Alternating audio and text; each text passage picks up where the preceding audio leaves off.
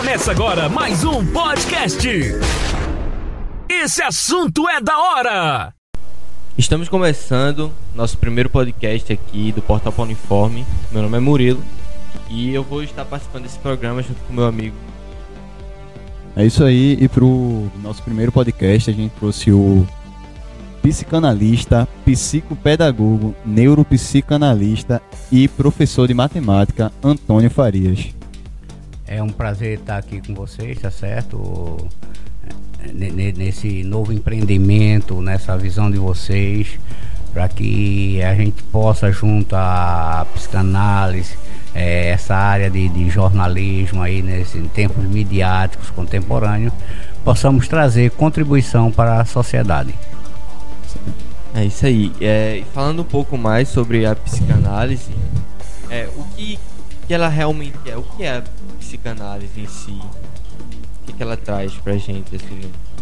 É, a psicanálise, se você for analisar a etimologia da palavra, psica quer dizer psique alma, análise da alma, a análise da alma, da psique do cérebro, tá certo? onde Freud descobre como médico neurologista, ele não compreendia porque a neurologia não resolvia alguns problemas de, de, de, de doenças de, de saúde emocionais. Foi quando ele criou, com, começou a construir e desenvolver a psicanálise, né? que tem dado muita contribuição hoje, tem dado muita contribuição à sociedade. É, Farias, fala um pouco sobre a importância da psicanálise, principalmente nesse período agora de pandemia, né, que a gente está passando pela quarentena. Acho que está bem importante o papel deles. Olha, no, no, nós trabalhamos mais com as questões emocionais, tá certo? As questões emocionais e quando Freud descobre, ele, ele chama de zona topográfica o consciente, inconsciente e o subconsciente.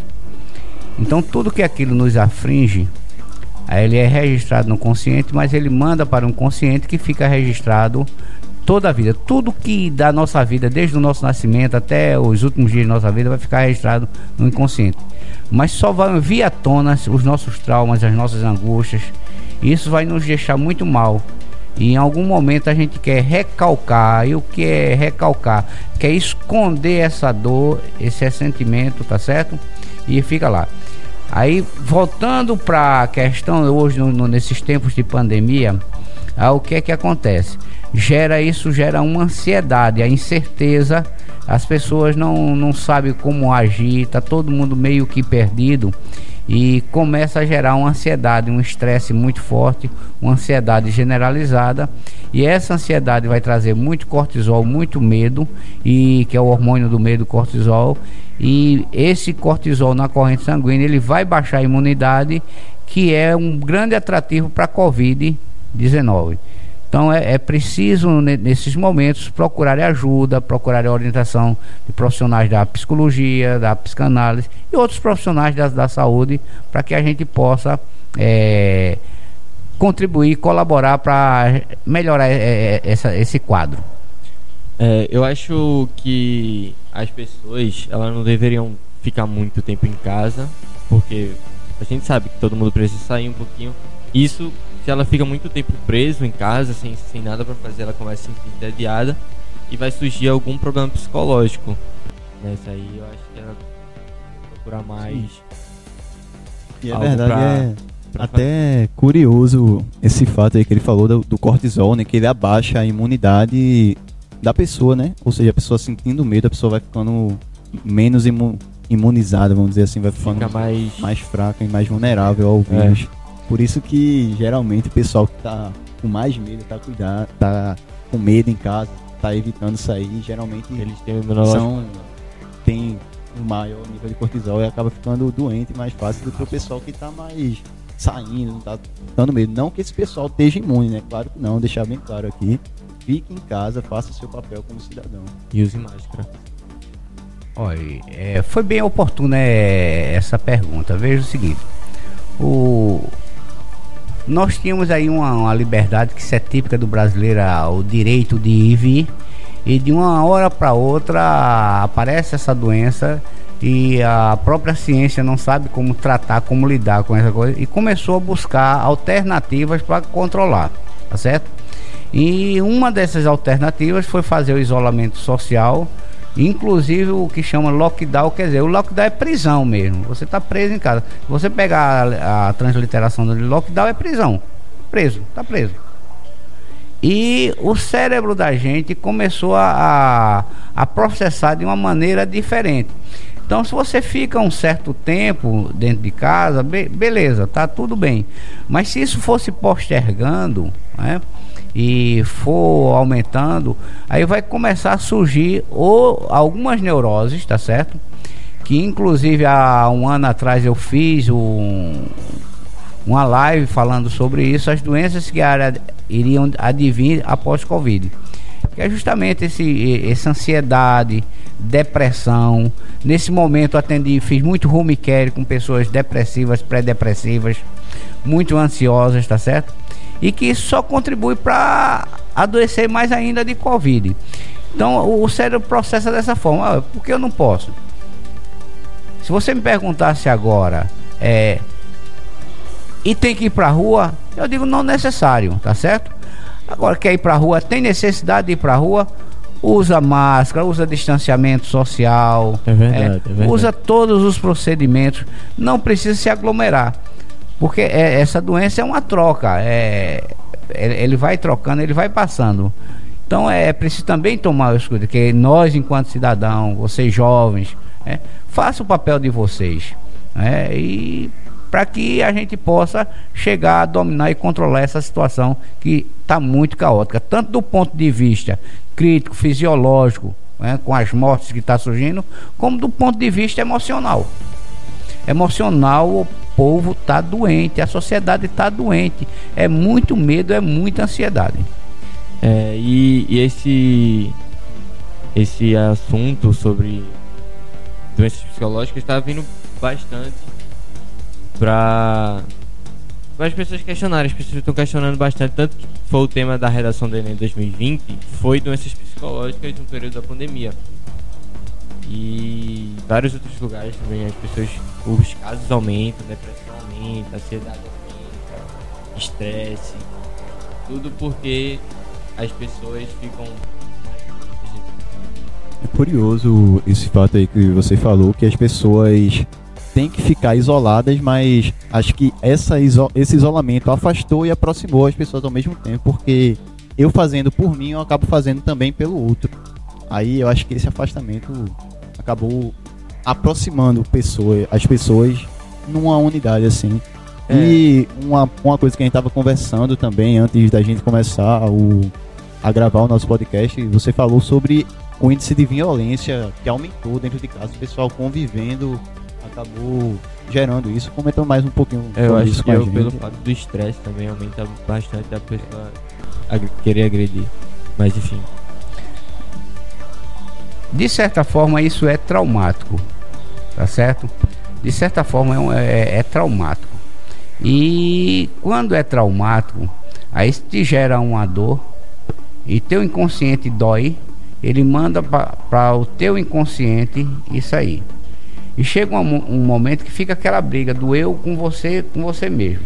E você, como mecanismo de defesa, você quer extravasar isso de alguma forma.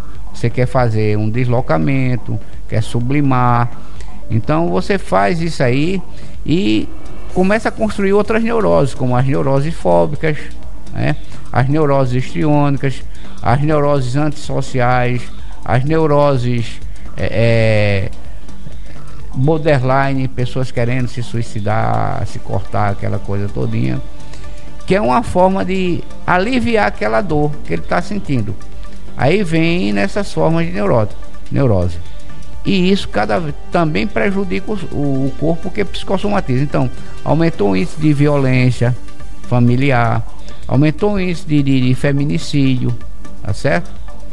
E a, aumentou é, abusos sexuais, aumentou abuso com animais, violência contra animais, que é uma forma da pessoa descarregar aquela raiva, aquele medo, aquela coisa que está dentro dele. Então é justamente nessa hora que a psicanálise pode dar uma contribuição. Eu faço um apelo aqui aos gestores públicos, né? Que busque profissionais que a gente possa auxiliar, criar uma frente para auxiliar essas pessoas nesses tratamentos emocionais. Muito pertinente falar disso, porque tem um pessoal que tem um certo preconceito com essa coisa de psicanálise, psicólogo, não cuidam do seu da sua mente, vamos dizer assim, da saúde mental. Eles deixam de lado um pouco disso e ainda bem que ultimamente isso vem se, se desmitificando na nossa sociedade e as pessoas estão buscando mais isso, esse tratamento, esse cuidado psicológico. E o que é bom, né, que vai ajudando a gente a lidar com essas emoções que a gente sente durante a pandemia, essas coisas juntas, a gente vai aprendendo a lidar com isso. Olha, é, mais outra pergunta bem importante isso aqui. Hoje a psicanálise, né, que era um dos grandes centros, hoje está chegando né, e, e, dando acessibilidade às pessoas de menos poder aquisitivo. Que antes quem fazia análise era atores de televisão, cantores, as pessoas que tinham poder aquisitivo. Hoje não. Aqui, aqui em Ribeirão nós temos análise. Né? Aqui, existe essa possibilidade de você fazer análise. Não é nenhum demérito seu buscar ajuda de um analista, tá certo? É, isso não vai diminuir, só vai te engrandecer e para que você tenha uma qualidade de vida melhor. Então fazer análise, é, muitas vezes aí, como você falou, vem o preconceito, não, a psicanalista é médico de louco, não, a loucura é o estágio. Nem a psiquiatria dá conta da loucura. É um estágio. A pessoa sofreu tanto que houve uma deformidade no cérebro dela e ele chegou ao estado de loucura. Hoje o Brasil é o segundo país que mais usa é, psicotrópicos e ansiolíticos. Se psicotrópicos e ansiolíticos resolvesse, não tinha tanta gente depressiva, não tinha tanta gente ansiosa, não estava existindo tanta violência, não estava existindo tanto suicídio, não estava existindo tanto feminicídio. É verdade. E se e tanto você vai para um médico, ele te recomenda um remédio, por exemplo, um remédio muito forte, você toma e vê que não faz efeito, você acaba talvez podendo tornar um vício, gerar um vício naquele medicamento que talvez não, não ajude a pessoa a melhorar tanto como deveria. É comum as pessoas ficarem dependentes dos remédios para tratar esses problemas psicológicos. É comum. Hoje nós já temos alguns psiquiatras que também são psicanalistas. E ele usa a psiquiatria com a psicanálise para ajudar. Eles estão passando menos remédio. O remédio é um sintético, é que quando o psiquiatra ele, ele vê que a pessoa chega perturbado lá no consultório, ele analisa mais ou menos que tipo de perturbação, que tipo de transtorno é aquele, e ele vai dar uma medicação para que controlar a bioquímica do cérebro, dos neurotransmissores, para haver um, um equilíbrio. Mas quando passa o efeito do medicamento, que aquilo veio de, diante de um problema, de uma situação constrangedora, de uma situação traumática, quando passa o, o efeito do medicamento, aí volta tudo aquilo de novo e a pessoa necessita cada vez mais estar tá tomando o remédio e fica dois problemas. Nem resolveu o problema emocional dele como também ainda ficou dependente de medicamentos. Você basicamente só mascarou o seu problema, né? Só Não mascarou. lidou com ele. Aí você diz, em, em, em alguns casos, vocês, enquanto psicanalista, a gente não pode passar medicamentos, isso é da, do psiquiatra, tá certo? E, mas a gente faz terapias, né? E nessas terapias, né, é, as pessoas começam a se redescobrir, a se ressignificar, a amenizar essa dor do seu eu e passa a ter uma convivência melhor. Então, é, aquele problema é menos doloroso. Então, eles não precisam tanto de medicamentos. Farias, então, quem é que tem que fazer terapia? Tem um tipo de pessoa específico? Quem está sentindo tal coisa? Quem é que tem que fazer terapia? Olhe, todo mundo precisa fazer terapia. Todo mundo, inclusive até os psicanalistas, psicólogos, médicos, todo mundo, todo mundo, todo, todo mundo, todo mundo, um padre, pastor, precisa de fazer psicanálise, precisa fazer análise. Porque veja só, Para dor da psique, para dor da alma, não tem remédio. O único remédio para dor da alma é terapia. E quando é, descandeia para algum problema de saúde já, aí muitas vezes tem que fazer associação já, tanto da terapia quanto de medicamentos. Às vezes a gente. Não, eu, não, eu tive paciente já que eu não dei conta né, na, na, terapia, encaminhei para o psiquiatra. Hoje a gente faz, é, tanto ele está no psiquiatra, inclusive esses pacientes já começou a desmamar. O que é desmamar? Diminuir a quantidade de medicamento, aquela coisa todinha. Tinha paciente que estava tomando seis comprimidos por dia. Estava vegetando, né? Hoje está tomando dois, quer dizer, já começou a melhorar essa situação. É um progresso, um bom progresso. Então, Farias, basicamente, a gente tem que buscar um psicólogo, todo mundo, até mesmo quem diz que tá bem com a vida, não sente tristeza normal, é bom mesmo assim é. ter um psicólogo para não a gente não acabar não problemas futuros, porque você pode estar feliz, mas você acha, ah, tô bem, eu não preciso de me tratar, não preciso de psicólogo. Mas ele pode te ajudar a não gerar problemas futuros, ele pode te, ajudar Exato. a chegar num, num, num, problema. Fazer uma terapia é bom para se autoconhecer, né? E se você se autoconhecendo, você vai evitar chegar no último estágio, que é a loucura e ficar dependente de remédio. Eu acho que isso aí acontece mais quando você busca um tratamento tardio, não é isso? Exato. É, veja o seguinte, muitas vezes o que a gente chama de resistência. A resistência é você sabe que tem um problema e muitas vezes quer mascarar seu problema. Muitas vezes a, a pessoa se mostra extrovertida demais porque ela não quer que ninguém perceba nela que ela tem uma dor, que ela tem um trauma, que ela tem uma angústia dentro dela. Então ela começa a se extroverter, mas tão logo ela chega em casa, ela vai chorar. As mulheres hoje são as pessoas mais acometidas é, por ansiedade ou problemas de doenças emocionais. E os homens? Os homens são menos, mas são. Só que tem um detalhe aí. Os homens estão procurando descarregar isso nas drogas listas e ilícitas, principalmente os jovens, tá certo? E eles estão morrendo mais fácil. Fulano morreu de infarto, fulano morreu de, de, de AVC, é, fulano está com câncer. Então, se você tinha daqui por conta da sua genética, daqui a 10 anos ter um câncer, isso aí acelera esse processo. Entendeu? Então é, é preciso fazer, não é preciso ter medo. Ontem mesmo eu recebi uma paciente lá no, no meu consultório. ela disse: se eu soubesse que era assim, eu tinha vindo há muito mais tempo fazer análise. Muito bom fazer análise, isso é muito importante para a vida de todo mundo, né? E uma coisa que você falou foi que os homens, pelo fato deles, vamos dizer assim, não expressarem tanto os seus sentimentos, eles acabam descontando de outras formas, né? Por isso que o índice de violência contra a mulher é muito maior, porque Positivo, os homens ele vai descontar em alguém.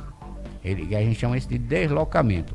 E o que é o deslocamento é um mecanismo de defesa por exemplo, aí você trabalha aqui. Aí vamos supor, você trabalha com Eduardo. É, aí Eduardo dá uma bronca em você. Quando você chega em casa, a primeira coisa é você. Quando você chega em casa, aí você quer dar um chute no cachorro, quer descontar no seu irmão, na sua mãe, em, em alguém que é pra é, descontar aquilo que está magoando, que tá, tá, está te ferindo. Entendeu, né? Agora, isso que a gente chama também de sublimação. Aí tem as sublimações boas, que é um mecanismo, e tem a sublimação ruim.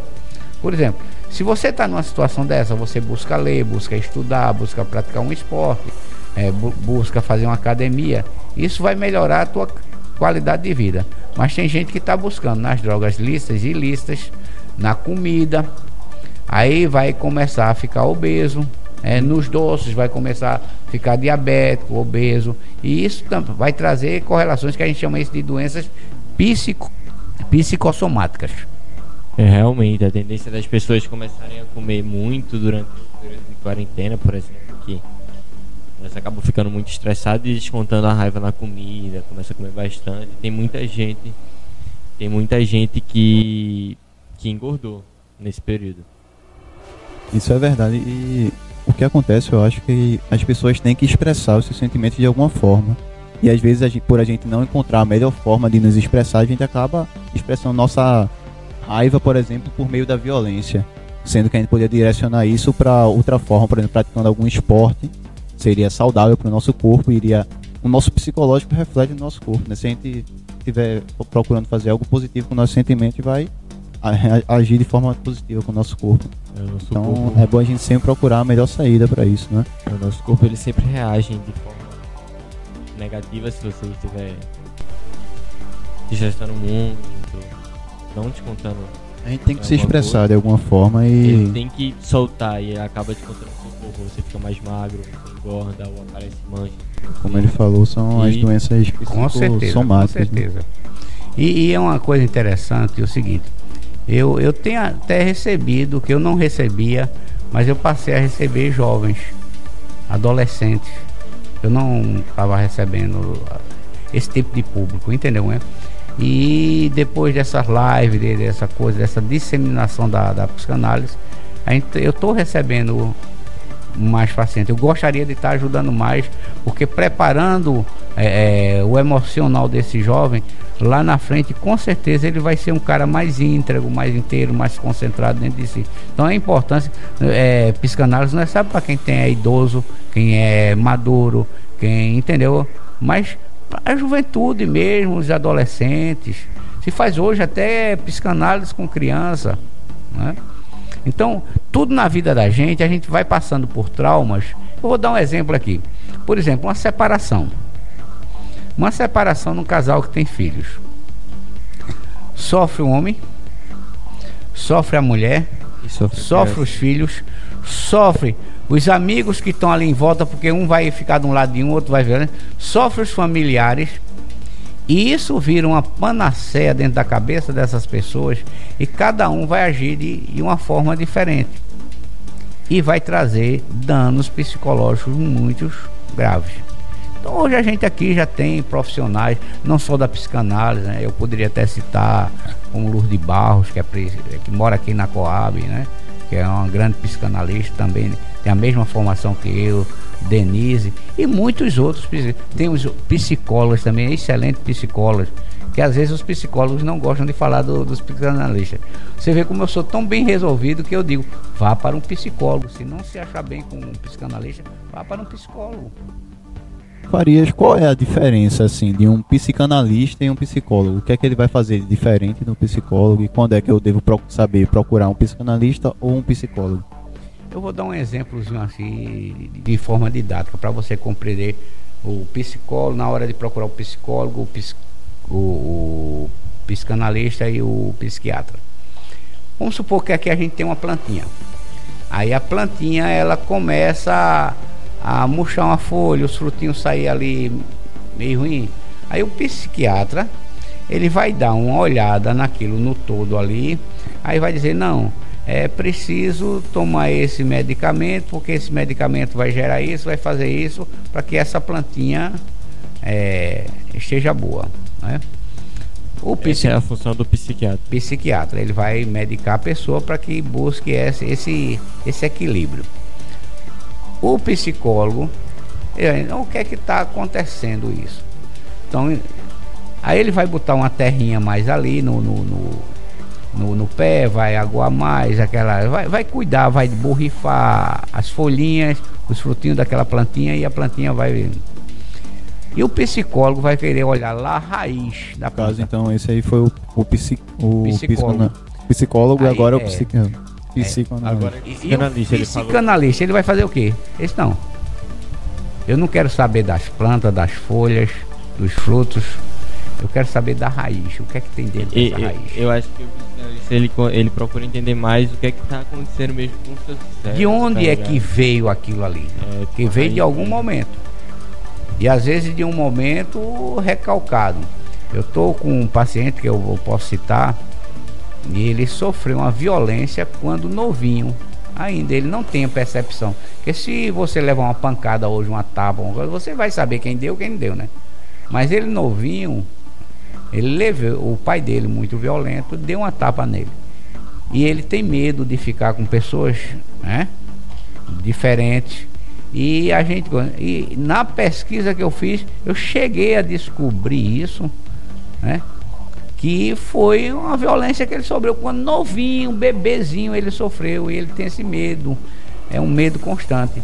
Isso então a gente, eu fui buscar lá para saber de onde tinha que ter uma origem desse medo. Foi as raízes mesmo da pessoa. É, isso, isso acontece bastante também em animais. Você já percebeu um cachorro que quando era novinho apanhava de garrafa, sandália e hoje quando ele cresce, tipo, você comprou de alguém ou você achou na rua ele novo e e aí ele você percebe que ele tem esse medo de tal objeto porque ele já sofreu violência com ele antes. É, é engraçado até a gente parar para pensar que uma coisa que eu sofri quando eu era bebê reflete numa pessoa adulta já, num jovem, vamos dizer assim. 20, 30 anos depois, ainda tem sequelas daquilo e eu nem sabia que aquilo tinha acontecido. Então é para isso que vai servir um psicanalista. Ele vai me apresentar as raízes do meu problema e vai me eu ensinar acho. a lidar com aquilo. Ele é lidar, ressignificar eu não posso modificar, enquanto psicanalista, eu não posso modificar a realidade vivenciada do fato. Mas a gente faz com que você aprenda. Por, outro exemplo que eu dou. Por exemplo, o abandono afetivo. Quem sofreu abandono afetivo na infância, né, ele vai ser uma pessoa que ele não vai ter amor por ninguém. Porque se ele não recebeu amor se ele não foi cuidado, para que ele cuidar das pessoas? Então os relacionamentos pessoais dele vão ser fragilizados, os relacionamentos sociais vão ser fragilizados, os relacionamentos na, no ambiente de trabalho vai ser conturbado. E essa pessoa ele desenvolve o que a gente chama de neurose evitiva ou neurose antissocial, que parte para psicopatias ou sociopatias curioso. Então isso basicamente seria o que ia gerar um psicopata, um sociopata, seria essa coisa de uma carência, vamos dizer assim, né? um abandono afetivo, ele não saber lidar. E às vezes essas pessoas não fazem isso nem por mal, nem por maldade, né? Elas não, simplesmente não, não. tiveram isso e não, não sabem como é para outra pessoa, né? É, eu vou dar somente diferenciar o psicopata do sociopata. Eles têm características diferentes. Dentro dessas características, é o, a neurose narcisista, que a gente chama de trans, transtorno narcísico. De transtorno narcísico. Então ele, ele quer ser sempre o centro da atenção, ele é o melhor, ele é o que sabe mais, e ele não consegue ser é, é, menosprezado, diminuído, igual. Ele tem que sempre estar por cima de, de, de, tudo, né? E... Isso aí seria então o sociopata, né? Ou o psicopata? É, não, o sociopata ele tem, tanto o psicopata como o sociopata, ele tem as duas características certo, do narcisismo. Certo. É aquele cara muito egocêntrico, ele é o ele é a última Coca-Cola do deserto. Tá certo? E o psicopata, ele é ele é um transtorno neurológico. A pessoa já nasce com isso aqui, em algum momento da vida vai dar o start. Então são psicopatas, é. então, necessariamente eles têm que ser pessoas ruins que fazem, vamos supor assim, coisas da mídia, geralmente. Psicopata é serial killer. É geralmente assassino. Olha, são pessoas muito inteligentes. São pessoas muito inteligentes. E agora ele desprovido de sentimento. São pessoas então que eles eles não, não têm sentimentos ou eles não demonstram sentimentos. Eles eu sei que são pessoas muito. Eles são muito fechados, eles. É, eles não têm sentimento. Eu acho também. que por conta disso, então, eles acabam sendo mais egoístas e fazem o bem em benefício a si próprio, que é ser o melhor e vai ser o melhor, independente do que vai fazer com outra pessoa, né? Então, necessariamente, um psicopata, ele nasce psicopata. Ele nasce psicopata. E em algum momento da vida ele vai descobrir isso. Lá na juventude, tá certo? Já na saída da adolescência para a juventude ou na juventude ou na idade adulta, varia de pessoa para pessoa. Mas que se ele nascer nessa condição, que é uma condição neurológica, tá certo? É, ele, ele vai dar o start. Então ele é desprovido de, de sentimento. Por exemplo, se ele pegar um cachorro ali, estourar o cachorro no, no, no, no chão, eu disse, mas rapaz, que absurdo você fez isso. Por que você fez isso? Eu quis. Rapaz, para ele não, não, faz sentido nenhum aquilo. Ele não vai se sentir mal em ter feito Ele não aquilo. vai se sentir mal. O, o sociopata, eu, eu digo, tá certo? Às vezes tem a, a literatura diverge, mas eu digo, o sociopata é mais, já tem, a sociopata, ele é adquirido na sociedade. Por exemplo, você mora numa, num ambiente meio hostil, olho por olho, dente por dente, e você cria um mecanismo de defesa. Não, eu voltei aqui, tá, para que quem vier eh, vai também pegar, pegar pesado. E, e, a pessoa começa a desenvolver essa sociopatia, essa falta de afetividade pelo povo, mas é um cara que se ele fizer, ele se arrepende. Ele, ele chora. Tem sentimentos, né? Ele tem um sentimento, ele diz, ah, rapaz, eu não deveria ter feito nada. O psicopata ele não se arrepende, o sociopata ele se arrepende. E o, mas você acha que um, um psicopata, por mais que ele ele nasce psicopata, você vai descobrir lá na frente, você acha que tem algum caso assim que a pessoa não conseguiu se descobrir daquele jeito e aí ela mas mesmo assim ela apresenta comportamentos estranhos como é que é? Apresenta eles são mais evitivos tá certo? São muito meticulosos muito cheios de detalhes pessoas cheias de detalhes. Olha veja assim o psicopata se ele tiver a, a, a, algum desentendimento com alguém ele vai esperar um ano dois anos dez anos para se vingar ele vai fazer. Ele, não espere que, for, que ele vai ele passar vai... em branco não, que ele vai é pegar. Ele vai ele vai pegar. Devolver. Ele vai devolver. E ele não tem essa coisa de ser não imediatista. Ele na hora que você abrir a guarda, que ele vê que fez a coisa com segurança, que não vai ser pego pela polícia. É que não vai ser pego pela polícia, que ninguém vai ver. Então ele planeja, ele premedita toda a situação e fica analisando qual o momento de fazer isso. Então para ele não tem tempo. É, o tempo que for certo ele vai fazer, ele pode esperar. Vai esperar a oportunidade para isso. tempo que é necessário, mas ele vai fazer. Então, basicamente, para exemplificar assim, o sociopata é alguém que foi traumatizado com o passado e se brindou de sentir as coisas e é. desenvolver uma apatia, vamos dizer é, assim. Ele, e evita demonstrar seus sentimentos e faz o, o, que é melhor para si. Ele si, é traumatizado com o outro, né? também, são, são narcisistas, tá certo? E se você partir para ele, mas chega lá, ele, ele baixa a cabeça, é, eu não deveria ter feito, mas tem, fiz, tem tá tratamento para isso, a pessoa tem, pode tratar um, psicopata. Psicopata não. Psicopata não. Sociopata tem, mas é um tratamento demorado e que precisa uma equipe multidisciplinar, tá certo? Uma pessoa só, o psicanalista, o psicólogo, o psiquiatra, né? Aí tem que ser uma equipe multidisciplinar para lidar com uma situação dessa, tá certo? Tem para dar conta dele e tem história, história na, na, na, literatura que pessoas que se recuperaram. É como pessoas que viviam no mundo do crime, né? Pessoal chama sociopata funcional, né? Consegue viver é, em sociedade. Ele vivia no mundo do crime e depois de uma certa de uma orientação de coisa, ele se encontra consigo mesmo e ele passa a ser uma pessoa tranquila, né? Ele muda, né? Ele, ele muda, ele vai. Mudar. Ele, ele, ele é remoldado. Certo. Tá certo? Ele é remoldado ele é ressignificado, ele passa a conviver com as pessoas. Conheço muito, conheço um cara que ele não é, mas eu conheço ele pessoalmente, era muito meu amigo, estudamos junto. Ele tornou-se um sociopata, né? Por conta das circunstâncias. E ele era um cara ruim, ele era maldoso mesmo. Hoje é, foi preso, uma série de coisas. Lá na igreja ele se na, na prisão ele se converteu e hoje é um cara do bem, ele, ele procura, né? Inclusive, ele até disse que tinha necessidade de fazer, porque ele tem muito trauma por conta dessas coisas que ele fez. Fazer uma psicanálise, né? Entendeu? Veja e... que ele se arrepende. Se ele fosse psicopata, ele não queria, não. E um, um psicopata, ele necessariamente é alguém que tem esse desejo de matar, assim, como a mídia, filmes, Sim. séries.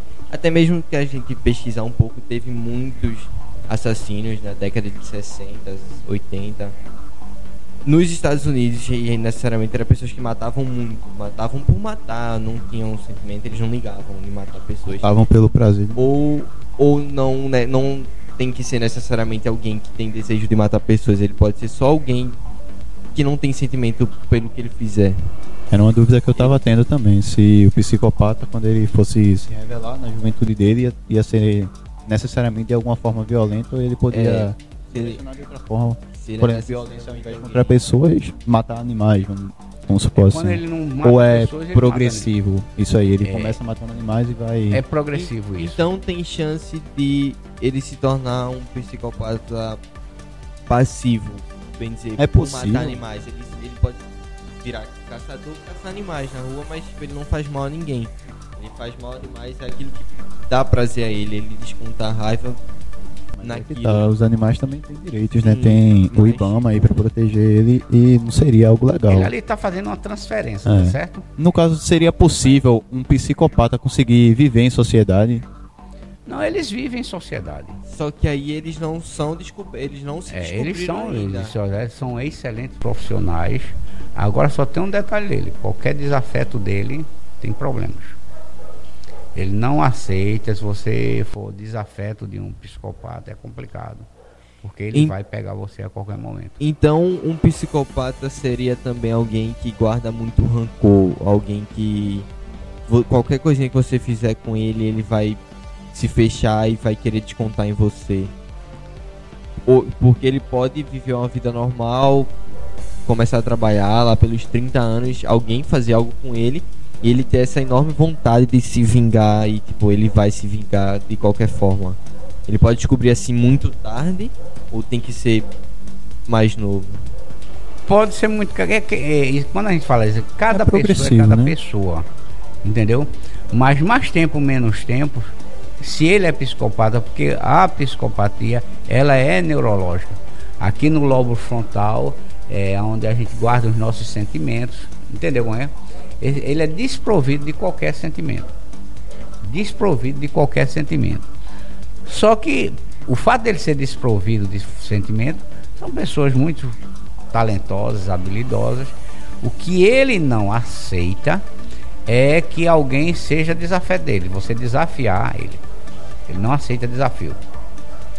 Você confrontar ele, ele não aceita. Em algum momento também pode ser. Então, desenvolve essa patologia, porque aí já é uma patologia clínica, né? diferente da, da sociopatia. Né? E também ele caminha para a questão da, que a gente chama de parafilias, que é para os lados sexuais também. Por exemplo, é, na literatura tinha um rapaz que ele era criado com a mãe e ele via a mãe tendo relação e a, na, naquele ato tal, tal, tal, ele na cabeça dele, ele quando criança, ele pensava que o cara estava matando a mãe dele. Entendeu? Então ele passou a não, a, é, maltratando. Então ele passou é, a ter raiva de mulheres. Então ele tinha relação com mulheres, né, aqueles cereais que aqui teve uma história lá em São Paulo, né? Ele tinha relação com mulher, depois ele matava elas. E eles eram, foram tidos como psicopatas. Então eles já eram psicopatas antes mesmo aí de acontecer esse trauma. Esse trauma aí foi só, vamos dizer assim, para ele desenvolver o método dele? Desenvolver né? o método. E pessoas que também sentem prazer em comer carne humana, isso também vem junto quando você nasce um psicopata? Quando hum. você porque ele pode não ter prazer em ver a pessoa sofrendo. Ele simplesmente mata porque quer, atrai a pessoa e come. Quer comer carne humana. Carne só, humana. Só o canibal. Você Olha, é um. Acho que isso aí vem. Não é claro, tanto um sinal, né? Porque tem umas tribos. Faz isso, né? Tem umas tribos indígenas que faziam isso e eles viviam normal, né? Eu acho que depende da cultura da pessoa. É, isso é uma questão mais cultural, antropológica, tá certo? Hoje quase que não existe, mas isso pode estar tá no campo das parafilias, né? O que é parafilias, né? São seus desejos mórbidos sexuais os mais diferentes, como a pedofilia, o cara sente prazer por criança, zoofilia, o cara sente prazer de, de, de, de animais E outras, né? Tem a, o sadomasoquismo, gosta de fazer amor apanhando, outro gosta de, de, de machucando, que é o sadomasoquismo. E existe na literatura N tipos de parafilias. Existe até uma pessoa que era casado e ele trabalhava no, no Instituto Médico Legal, ele ligava para a esposa, bote água na banheira, bote gelo, quando chegar aqui eu quero fazer sexo com você. Isso aqui é o que? A necrofilia. A pessoa sente prazer de ter. Então ele teria o prazer de fazer. E ao mesmo tempo ele estava sendo sádico com aquela pessoa. Porque o corpo gelado da pessoa faria ele pensar que. É. Que ele está praticando com um corpo morto, né? Exato. E outra coisa também que a literatura hoje mudou a coisa, a gente chamava de múltiplas, é múltiplas personalidades. Hoje chama-se de personalidade dissociativa. É você se dissociar da realidade. Né? É feito o cara se casou com uma roda gigante.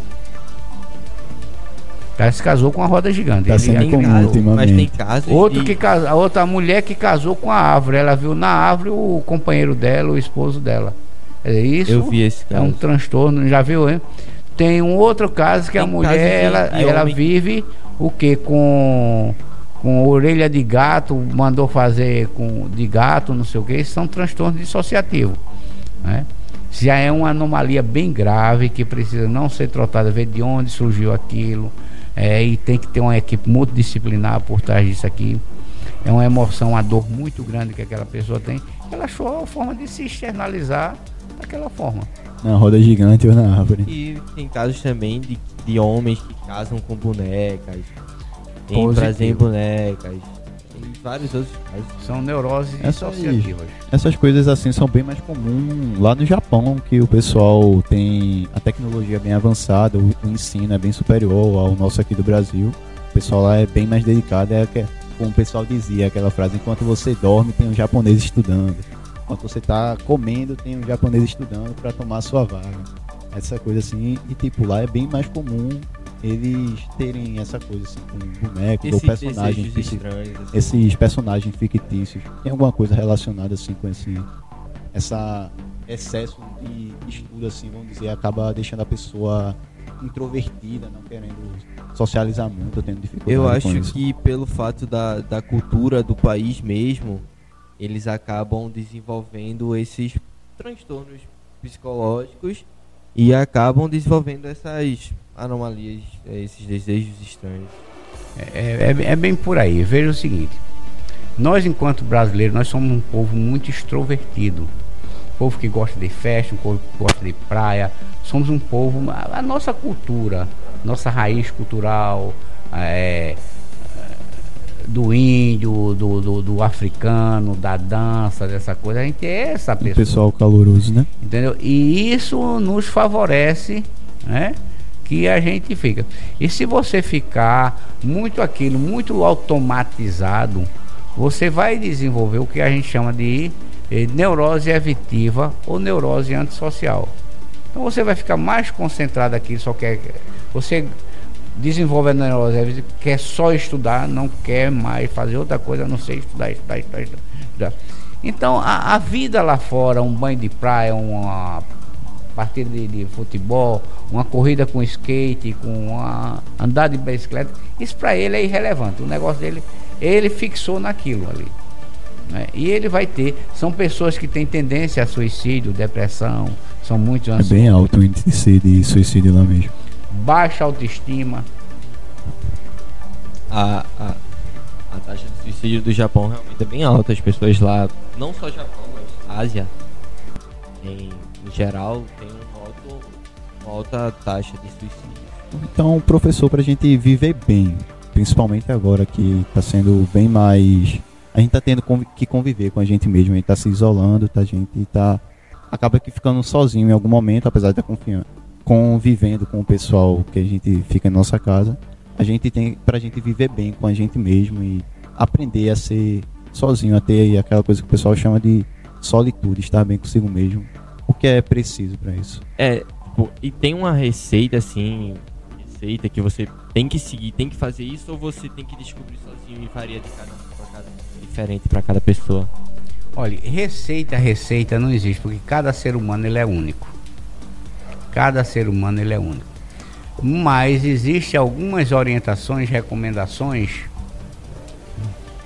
é, algumas recomendações que nós fazemos, que é o seguinte, veja o seguinte, é, você tem uma religiosidade, você tem uma religiosidade, buscar fazer educação física, buscar fazer é, estudar, buscar é, é, ter um, uma qualidade de vida, alimentação, tá certo? Evitar é, essas coisas que não contribuem para o teu emocional. Porque hoje você assiste a televisão, já morreu tanto, já vai morrer tanto, amanhã tem tanto para morrer, não sei o que, etc, etc. E você começa a absorver aquela coisa, tá certo? Isso não é ruim. E buscar, se perceber alguma coisa que está nesse viés, buscar ajuda de um profissional para que olha. Porque eu também quero chamar a atenção aqui, existe o atendimento clínico e tem pessoas aí que está fazendo o, o da, da, da seguinte forma, é aconselhamento. Aconselhamento é uma coisa. Atendimento clínico é outra. O atendimento clínico a gente vai buscar o trauma, aí significa. Não, o aconselhamento, olha, não faça isso não, meu filho, olha, isso aqui, não sei o quê. E depois a pessoa não, não, não teve aquele trauma, ainda fica lá latente, né? Não, não foi, e a pessoa vem externalizar isso de alguma forma. Então, esse não, não, não diria a receita, porque muda de pessoa para pessoa, mas você pode ter, buscar uma qualidade de vida saudável e procurar profissionais que possam lhe ajudar.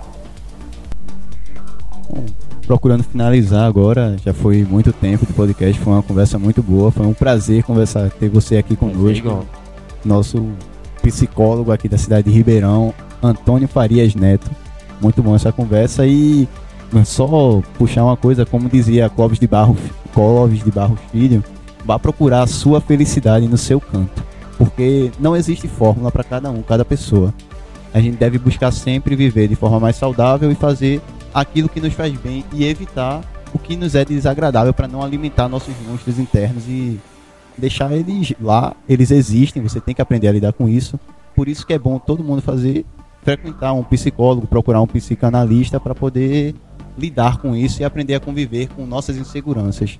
Com Porque certeza. Todo mundo é, tem essa isso. Essa de Clóvis Barra ela é bem oportuna isso e tem que buscar, tem que procurar mesmo, tá certo? Não adianta resistir. Não adianta resistir. Procure. Não é demérito. O mais importante é que a gente viva em paz conosco mesmo e com os outros, tá certo? E também eu quero agradecer, né, a Eduardo, né, do portal Polo Informe, né? A Eiuri, esse jovem aqui, jovens que são, sabe, ele vai buscar lá e fica fazendo, né? Também é, Murilo também foi muito oportuno e que vocês continuem trabalho como esse. Vocês não sabem da importância que isso pode ajudar a nossa comunidade se a gente começar a fazer, começar por nossa comunidade, a gente já está fazendo muita coisa. Tá certo? Muita coisa a gente pode estar tá ajudando, pessoas. Espero que a gente tenha conseguido pelo menos ajudar um de vocês que está acompanhando nosso podcast. E então é isso, pessoal. Ó, se gostou, só falar aí. Aqui você encontra um mar de informações sempre variadas. Hoje Tivemos com a presença do professor Antônio Farias. Muito obrigado por estar aqui com a gente hoje. E é isso, a gente vai finalizar esse aqui por hoje. Próxima semana tem mais, tá? Fica ligado. Já manda porque informação nunca é demais. É isso. Muito obrigado. Alguém. Valeu, Yuri, por estar aqui comigo hoje. É isso. E é isso. Ah,